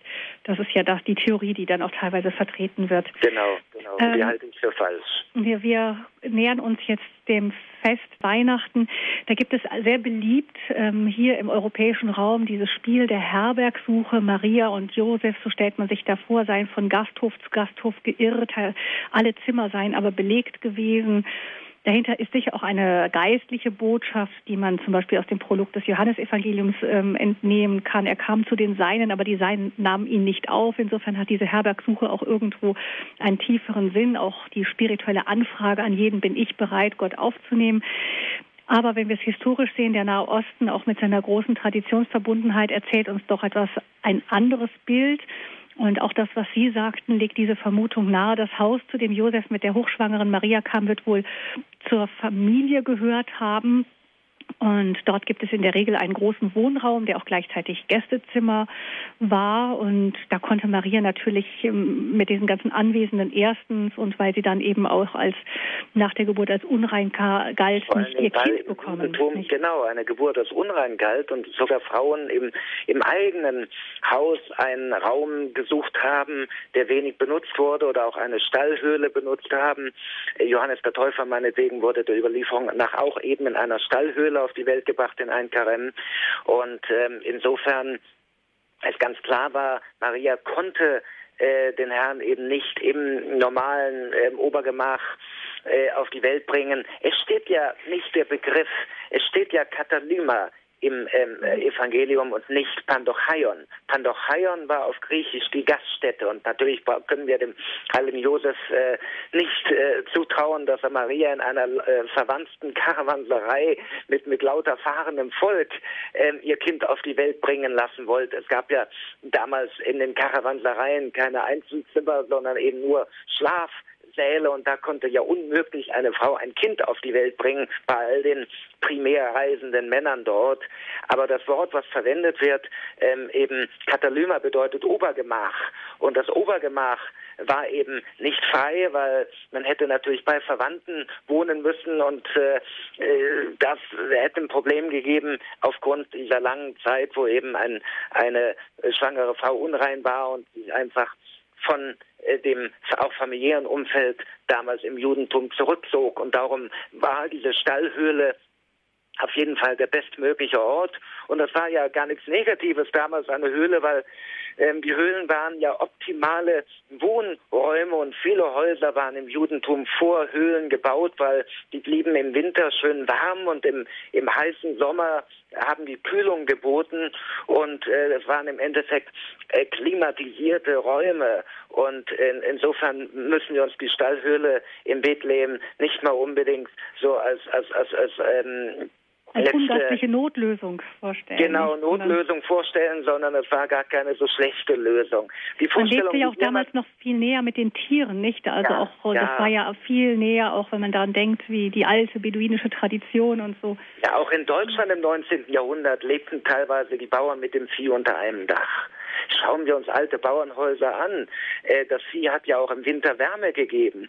Also insofern, äh, wir dürfen nicht unsere modernen Vorstellungen auf die Vergangenheit projizieren, äh, sondern man muss einfach sagen, das war also gar keine, das war natürlich einfach, das war auch schon deswegen schön, weil eine Höhle ist auch eine Art Mutterleib der Erde und dass Gott in einer Höhle auf die Welt kam, war ja natürlich auch eine schöne schöne Symbolik, äh, hatte eine wunderbare Metaebene. Darum plädiere ich ja allgemein dafür. Ich bin natürlich auch nicht dafür, äh, dass alles nur konkretistisch betrachtet wird und wir die tiefere Bedeutung ignorieren. Im Gegenteil, ich denke, alles, was wir in den Evangelien lesen, hat einmal natürlich eine konkrete, eine physische, eine historische Bedeutung, aber darüber hinaus auf einer Metaebene eine tiefere Botschaft, eine tiefere Bedeutung. Gott spricht eben auch in Zeichen äh, zu uns, aber die Zeichen sind eben nicht der Fantasie von, von, von ähm, Gemeinden, die dann Evangelien in, in, in äh, äh Kollektivarbeit erstellt haben, entsprungen, sondern äh, diese Zeichen hat es wirklich gegeben. Von einem solchen Zeichen werden wir gleich noch etwas hören, das sehr zeichenhaft und wohl doch auch, so schreiben Sie es zumindest, sehr konkret gewesen sein kann. Ich äh, spreche vom Stern von Bethlehem. Wir hören aber zunächst noch mal eine Musik. Bei uns geht es weiter nach der Musik.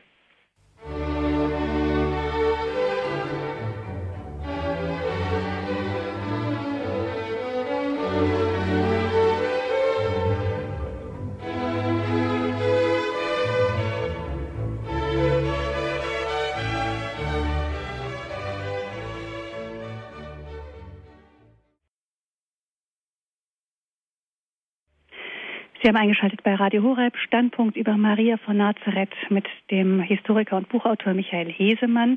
Herr Hesemann, bevor wir weitergehen in der Geschichte Mariens, wir sind wegen der vielen spannenden Details, die Sie uns aus dem Leben Mariens mitgeteilt haben, so wie es die Quellenlage zulässt, äh, vermuten lässt, manche Sachen, manche Sachen wissen wir wohl sicherer, manche sind Vermutungen, aber auf jeden Fall passt das alles schön ineinander.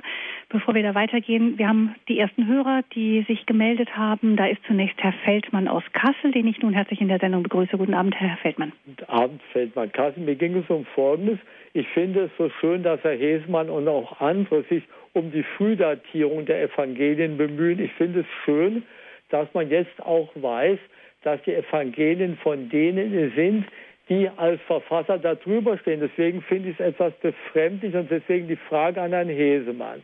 Zurzeit eine Sendung über die Bibel, da wird auf einen Herrn Etienne Trockme bezogen, der also nun wieder sagt, die Evangelien, zum Beispiel Markus, dass es aus der Gemeindetheologie kommt. Gibt es nicht triftige Gründe, dafür, dass wir uns doch daran gewöhnen, dass die Evangelien wirklich von den Verfassern sind, und zwar rechtzeitig verfasst, die da über dem Evangelium stehen, von, nämlich Markus wirklich von Markus, was ja da von dem Antrokwe bestritten wird.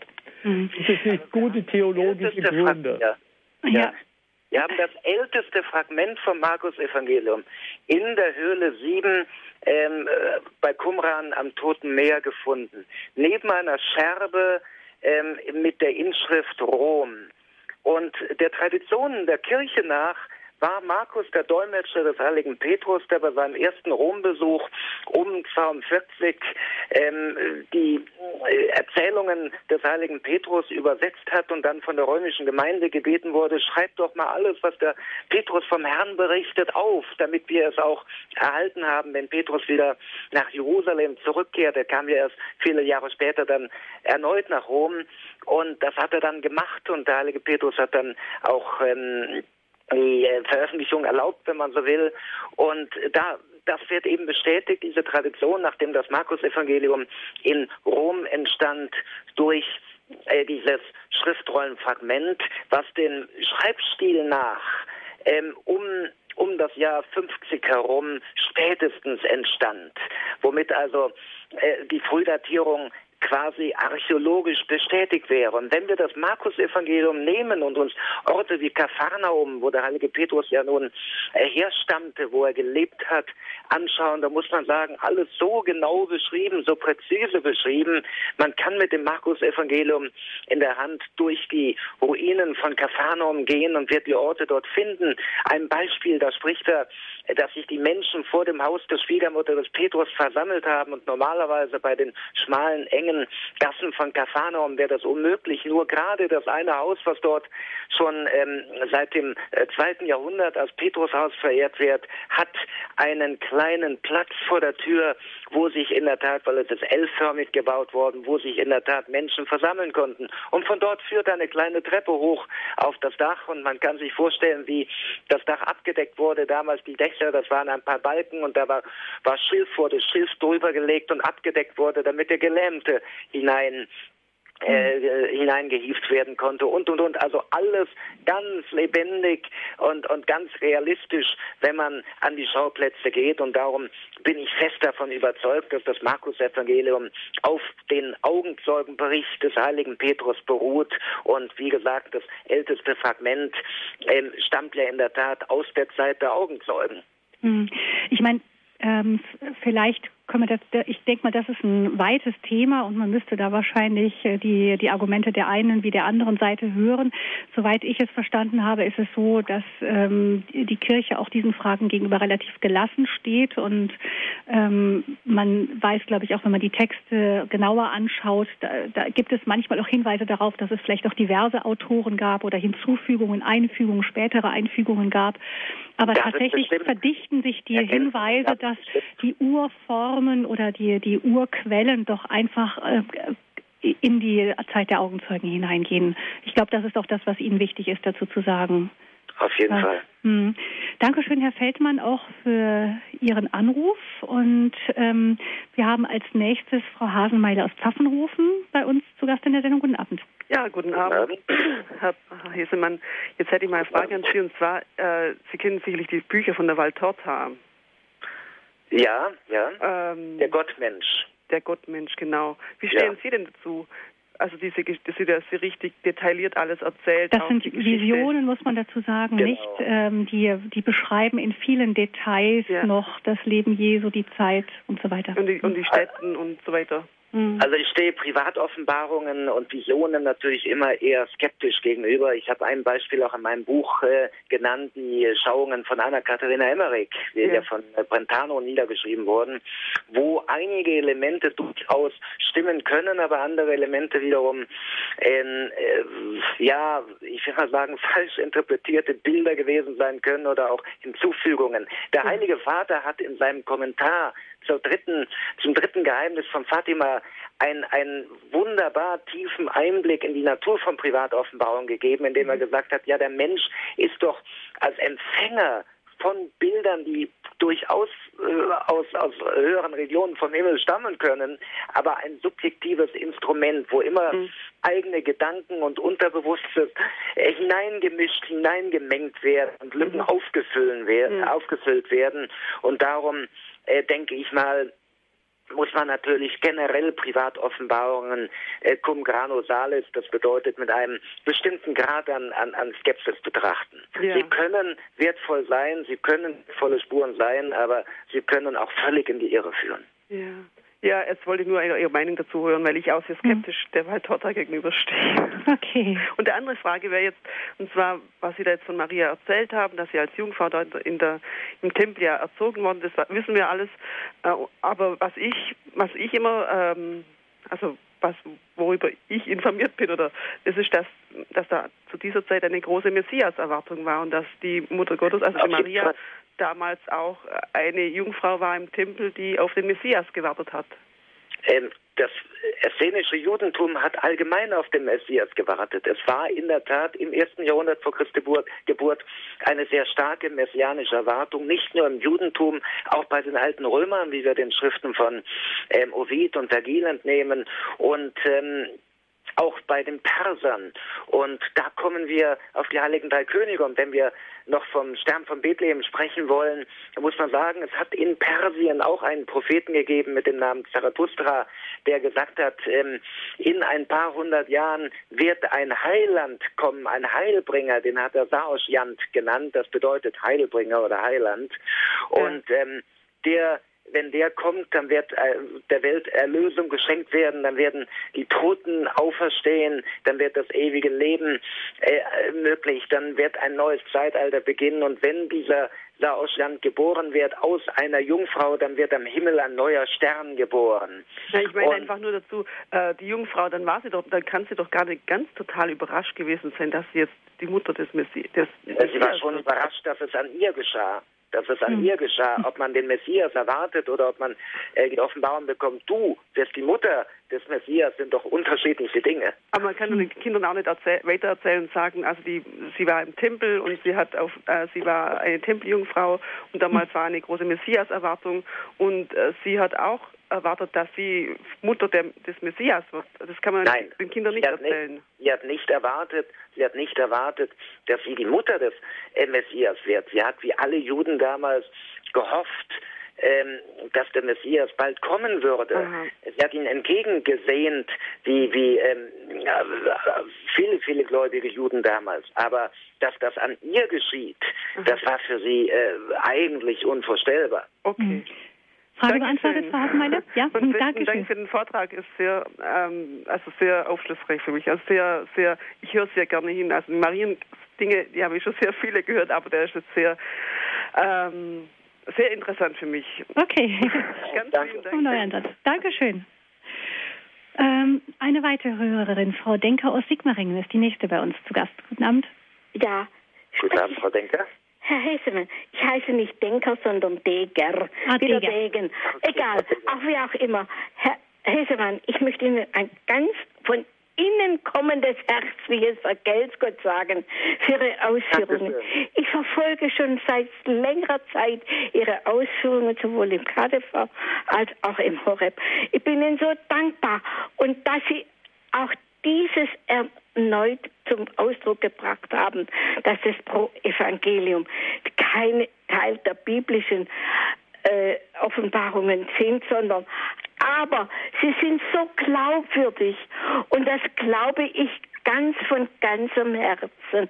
Und ich bin ihnen so arg dankbar, dass sie das so großartig und ausdrucksvoll zum, zum zur Sprache bringen. Vergelt's Gott ein tausendfaches vergelt's. Ich mach's kurz, dass nur jemand anders was sagen kann. Ich bin keine Akademikerin, aber ich bin 87 und verstehe alles noch sehr, sehr genau. Gott sei Dank und Gottes Segen für Sie und für Ihre großartige Arbeit. Dankeschön. Ganz lieb von Ihnen. Danke, Frau Digger. Das gibt uns Schwung zum Weitermachen. Und ähm, eine anonyme Frage. Eine Dame wollte wissen, in der Bibel heißt es, ähm, Josef wollte Maria, sich von Maria in aller Stille trennen, um sie nicht bloßzustellen. Und da fragt die Dame, wahrscheinlich hat sie sich immer gefragt, ja, warum wollte er sich von ihr trennen? Dann stellt er sie doch erst recht bloß. Ist das nicht für Maria viel peinlicher, wenn sie dann alleine dasteht? Äh, nun gut, ich meine, da können wir natürlich die, die äh, theologischen Fragen und, und, und was, warum, wie. Ähm, äh, da kann man wirklich nur in den Bereich der, der Spekulation äh, abgleiten, was wir doch nicht wollen. Er hat einfach, er war ein gerechter Mann, er hat einfach gesehen, seine Frau ist schwanger und er hat, hat gedacht, ja, da wäre etwas, irgendetwas geschehen und ähm, was hätte er machen sollen? Eine faire Möglichkeit wäre eben gewesen, äh, dass er dann äh, die Konsequenzen sieht und äh, sie nicht öffentlich bloßstellen äh, wollte, sondern eben dann einfach heimlich die Verlobung aufgelöst hätte, aber ähm, sie nicht offen verstoßen wollte. Das aber, hätte ihr dann zumindest die Steinigung erspart. Dann. Das hätte ihr die Steinigung erspart, genau, mhm. genau. Mhm. Aber das, ähm, wie gesagt, äh, das sind äh, Detailfragen, die man natürlich in allen äh, Argumentationsrichtungen heute nicht mehr rekonstruieren mhm. kann, sondern man kann nur sagen, äh, so wird es überliefert und mhm. es ist eben, wie es überliefert wird, plausibel in einem jüdischen Kontext. Mhm. Ich hoffe, wir kommen noch zum Stern von Bethlehem, aber vorher kommt noch Frau Dietrich aus Memmingen an die Reihe. Guten Abend. Ja, guten Abend. Hallo, guten Abend. Ich wollte nur sagen, also wenn man die Mystiker vergleicht, die sind alle identisch. Äh, bitte, bitte entschuldigen Sie, wenn man was sieht? Die nicht verstanden. Das habe ich auch nicht verstanden. Die Mystiker vergleicht? Ja, wenn man die vergleicht, die haben dieselbe Ausgabe. Zum Beispiel also Katharina von Emmerich und die Maria Valtorta. Ach so, Sie meinen die... die und die äh, Therese Neumann, wenn man die vergleicht, die sahen alles gleich aus. Mhm. Und wie gesagt, als Historiker verwende ich natürlich immer die frühesten Quellen, die wir haben. Und äh, man kann man kann mystische Schauungen dann ergänzend befragen, aber als Historiker darf man damit nicht arbeiten. Ja, aber laut denen war ja, ich denke, Frau, Frau Dietrich, es ist auch so, dass ähm, ich meine, Sie haben ja, ähm, Herr Hesemann, Sie haben ja vorhin auch schon mal erwähnt, dass auch Katharina Emmerich sich in ihren eigenen Visionen zum Teil genau. widerspricht. Genau. Also dass dass man die Kirche hat immer ähm, diese die, die Kommentare zu diesen Visionen offen gelassen und genau. gesagt, dass das zur Erbauung vielleicht hilfreich traurig, sein kann, aber man muss nicht daran glauben. gefunden hat für hm. seine Frau. Nun gut, wie gesagt, bei Mystikerinnen und, und mystischen Schauungen ist eben doch immer sehr viel auch subjektive Erklärung, was da einfließt. Und äh, ich vertraue einfach mehr den ältesten Quellen, die wir mhm. haben, die einfach viel näher am Geschehen sind und die auch einem, einem Familienumfeld, dem, dem, denn die Judenchristen, die, bei denen haben ja die Herrenverwandten eine sehr große Rolle gespielt. Der erste judenchristliche Bischof von, von Jerusalem, äh, der heilige Jakobus, war ja einer der sogenannten Herrenbrüder, also der Cousins, weil Brüder und, und Cousins war derselbe Begriff, Achim im Hebräischen, daher kommt das Missverständnis, Maria hätte noch andere Kinder und der ja. Herr hätte Brüder und Schwestern gehabt. Ähm, es steht eben im äh, griechischen Originaltext der Evangelien steht Adelphoi und das bedeutet einfach nur nahe Verwandte, ja. kann Brüder bedeuten, kann aber auch Vettern, Cousins bedeuten. Aber auf jeden Fall die Herrenverwandten haben noch bis ins zweite Jahrhundert hinein mhm. eine wichtige ähm, Rolle gespielt in der judenchristlichen Kirche von Jerusalem und waren auch die, die Bischöfe der Judenchristen und darum sind dort Familienüberlieferungen erhalten geblieben und ich vertraue natürlich diesen Familienüberlieferungen, die dem Pottevangelium äh, mehr subjektiven Schauungen, äh, die teilweise schwierig. Die auch schwer nachprüfbar sind, richtig? Das ist ja das genau. Problem ist ja von der kirchlichen Seite her, dass auch, vorstellen. ja, das Problem von der kirchlichen Seite her ist ja auch immer, das sind oft so detailgenaue Schilderungen, die man Genau. einfach nicht nachprüfen. Den Wahrheitsgehalt Nein, kann man nicht nein, nein. nachprüfen und Nein. deshalb kommentiert die Kirche das auch nicht weiter. Also Ja? jedem, jedem, der darauf eine klare Antwort haben will, empfehle ich den Kommentar, den der Heilige Vater über, die, über das dritte Geheimnis von Fatima geschrieben hat. Das ist wirklich wunderbar und geht in die Tiefe und relativiert eben dann doch ähm, die Privatoffenbarungen, weil einfach ein Mensch immer ein subjektives Instrument ist, wo einfach auch, auch echte Eingebungen interpretiert werden, vom menschlichen Unterbewusstsein Mhm. interpretiert werden. Äh, Frau Dietrich, ich glaube, bevor Man wir kann einfach nur fragen, sind. was sagen die ältesten Quellen, die wir haben. Und denen gebe ich dann doch mehr Gewicht, weil die einfach näher am Geschehen dran sind. Ja. Aber das können Sie wahrscheinlich in Ihrem persönlichen Glauben so halten, wie Sie möchten, Frau Dietrich. Natürlich, Genau. natürlich, Dankeschön für Ihren Anruf. Ähm, jetzt müssen wir doch leider auf den Stern von Bethlehem verzichten. Ich reiße es ganz kurz an, weil es einfach so spannend ist. Sie sagen, die, ähm, die heiligen drei Ja, Könige, die nicht wirklich Stern Könige waren, Bethlehem, äh, stammten aus dem, äh, waren Weise aus dem Perserreich, aus dem heutigen Iran, die eben dieser Religion des Zarathustra, die Sie vorhin schon erwähnt haben, ähm, angehörten und die den Himmel äh, erforscht haben. Das war auch dort eine alte Tradition. Und dann gab es eine ganze Serie offensichtlich. Sie haben das ähm, nachgeforscht. Das finde ich hochspannend ähm, von verschiedenen ähm, außergewöhnlichen Himmelserscheinungen, die es tatsächlich wohl zu dieser Zeit gegeben hat, die in China und ähm, in Asien überhaupt beobachtet wurden. Unter anderem eben eine gigantische Supernova im Jahr 5 vor Christus im März. Und das ist genau der Zeitpunkt, an dem Sie die Geburt Jesu dann auch datieren würden aufgrund verschiedener Quellen. Wer es genauer lesen, wissen will, genau. muss nachlesen in Ihrem Buch. Ich möchte nämlich die Sendung über die Mutter Gottes nicht bei der Geburt stehen lassen, sondern gerne dort, dort auch vielleicht in, der, in dem wichtigsten Punkt, der für uns ja auch die Bedeutung von Maria so ähm, klar macht, nochmal da wenigstens zu Ende bringen, nämlich unterm Kreuz.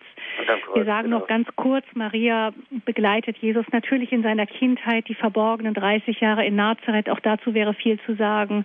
Ähm, ihr kurzes Auftreten während seines öffentlichen Wirkens, auch dazu wäre viel zu sagen. Aber ganz zentral taucht sie am Ende wieder des irdischen Lebens Jesu auf unterm Kreuz.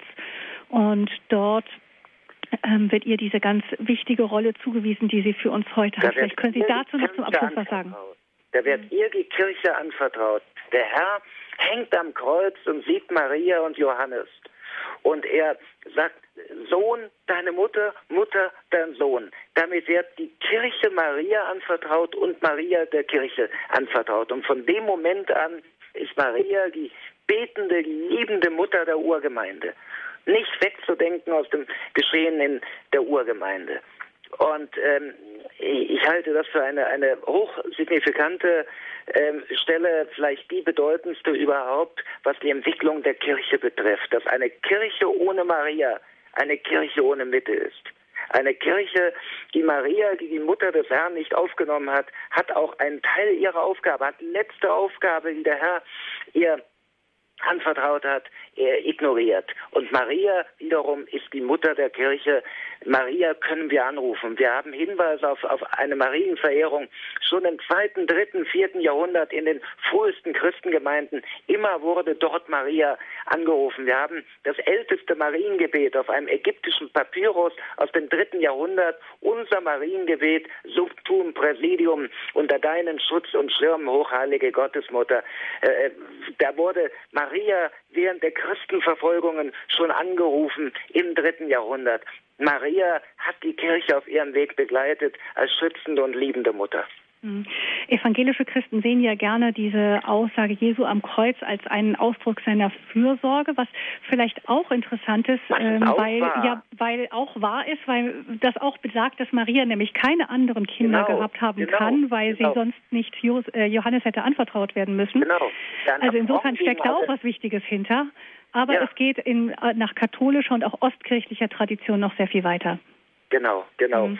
Und das wäre ein Affront gegen, gegen andere Familienmitglieder gewesen. Wenn es jüngere Brüder gegeben hätte, hätte er nie im Leben äh, sie Johannes anvertraut. Aber es geht eben nicht nur um Johannes als Person, sondern eben auch als Repräsentanten der Jüngerschar. Es geht äh, um Johannes als Repräsentanten der Kirche. Nur er stand eben alleine noch da. Die anderen äh, haben ja schon in Angst und Schrecken das Weite gesucht, während er treu unter dem Kreuze stand und ausharrte und, und neben der Mutter des Herrn stand. Und äh, das weitere das weitere ähm, urchristliche Leben, das Leben auf dem Sionsberg, das Leben der Urgemeinde wurde eben durch das Ge äh, Gebet Mariens unterstützt und ähm, dann kommt der große Augenblick Mariens Aufnahme in den Himmel, wo Maria dann, wo man auch sagen muss, das Dogma, was Papst Pius XII. Ähm, im Jahre 1950 verkündet hat, auch das geht auf frühe, frühe Überlieferungen, Überlieferungen aus dem äh, zweiten, dritten Jahrhundert äh, zurück, dass eben Maria dann nicht, weil sie eben frei von Sünde war, nicht wie ein normaler Mensch im, im, im Grab verrottete, sondern mit Leib und Seele in den Himmel aufgenommen wurde und dort eben ähm, im Himmel beim Herrn ihren schützenden Mantel über die frühe Kirche ausbreitete. Das haben die frühen Christen geglaubt und darum ist die Marienverehrung so alt wie die Kirche. Keine Erfindung irgendwie auf dem Konzil von Ephesus im fünften Jahrhundert mal eben eingeführt, eventuell im Anklang an heidnische Muttergottheiten. Nein, Maria wurde als Mutter der Kirche von Anfang an verehrt und geliebt. Maria war die neue Eva. Durch Maria wurde unsere Erlösung möglich und darum hat Maria die zentrale Rolle in der Kirchengeschichte inne, die zentrale Rolle in der Kirche und wir können uns ihr mit dem ganzen Herzen anvertrauen, ihrer Liebe, ihrer Fürsorge und ihrer Fürsprache. Hm. So, das war das leidenschaftliche Plädoyer unseres Referenten Michael Hesemann zum Abschluss dieser Sendung. Herr Hesemann, ich danke Ihnen ganz, ganz herzlich. Ich fand es auch ganz besonders spannend und auch ähm, farbenfroh und einsichtig, wie Sie das dargestellt haben. Ähm, wenn Sie, liebe Hörerinnen und Hörer, noch mehr nachlesen wollen, da gibt es wirklich noch ähm, sehr viel mehr in dem Buch Maria von Nazareth, Geschichte, Archäologie, Legenden von Michael Hesemann im St. Ulrich Verlag erschienen. Da können Sie das, was er heute gesagt hat und auch noch sehr vieles mehr noch weiter nachlesen, wenn Sie möchten. Noch einmal ganz herzlich Dankeschön, Herr Hesemann, dass Sie nach uns noch diese Zeit hatten und auch noch diese, diesen Elan hatten. Ich danke Ihnen ganz herzlich für danke diese Sendung. Schönen Fragen und wünsche, wünsche Ihnen und Ihren Zuhörern Gottes Segen und Marienschutz. Vielen Dank. Ich verabschiede mich ganz herzlich von Ihnen. Danke allen Zuhörerinnen, Zuhörern und Anrufern und natürlich unseren Referenten und wünsche Ihnen noch einen gesegneten Sonntagabend. Am Mikrofon verabschiedet sich Gabi Fröhlich.